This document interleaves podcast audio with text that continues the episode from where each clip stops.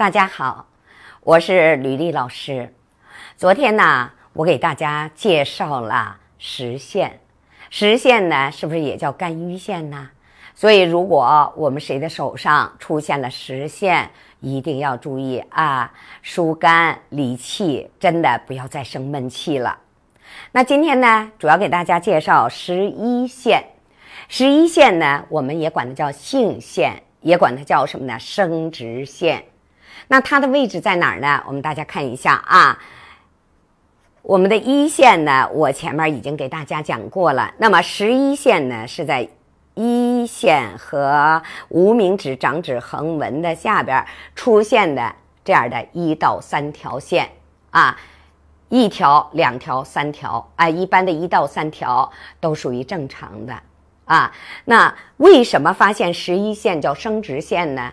那么在实际的这个应用当中啊，就发现没有十一线的真的是不孕不育啊，所以就把它叫什么呢？生殖线。所以过去算命的一看啊，没有这个线，说这个人呐断子绝孙了啊，说这是断子绝孙纹。所以我们大家一定要知道，生殖线是非常重要的啊。那么一到三条，那这线呢也不能太浅。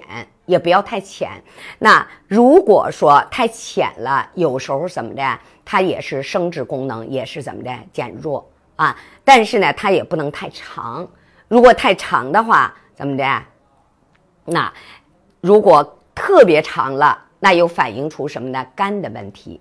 所以我们大家呢一定要记住，我们的生殖腺是一到三条啊，不管是男的，不管是女的，一到三条有一条就可以，但是呢，绝对是不能没有的啊。如果真的没有的话，这个一般呢，就是我们发现的，在临床上发现的，真的没有十一线的，呃，一般情况下啊，呃，女孩呢她就是先天的这个不孕，男孩呢就是先天的不育。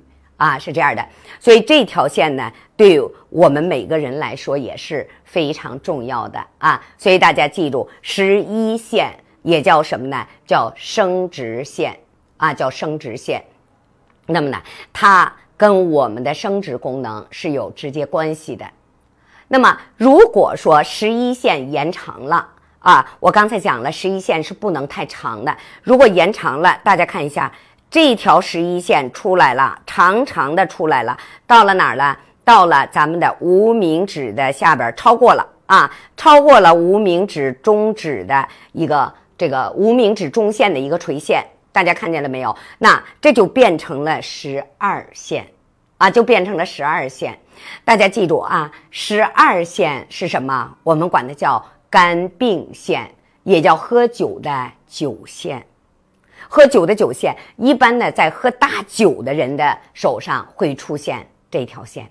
那一旦出现这条线以后，有的人呢就是特别能喝酒，但是有的人呢是怎么的，沾酒就醉，啊，说明了什么呢？说明了酒精对肝脏的损害已经怎么的很严重了。所以，如果出现这一条线的人，出现十二线的人，真的不要再喝大酒了啊，不要再喝高度数的酒了。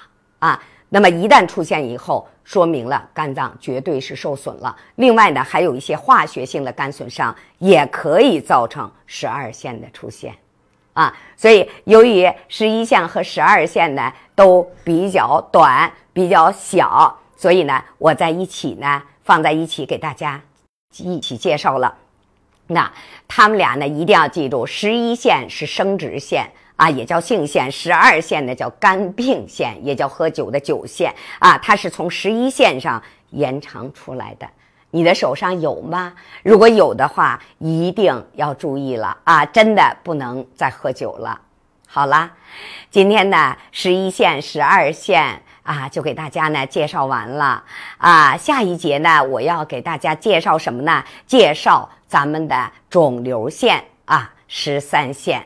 好啦。咱们下一节再见。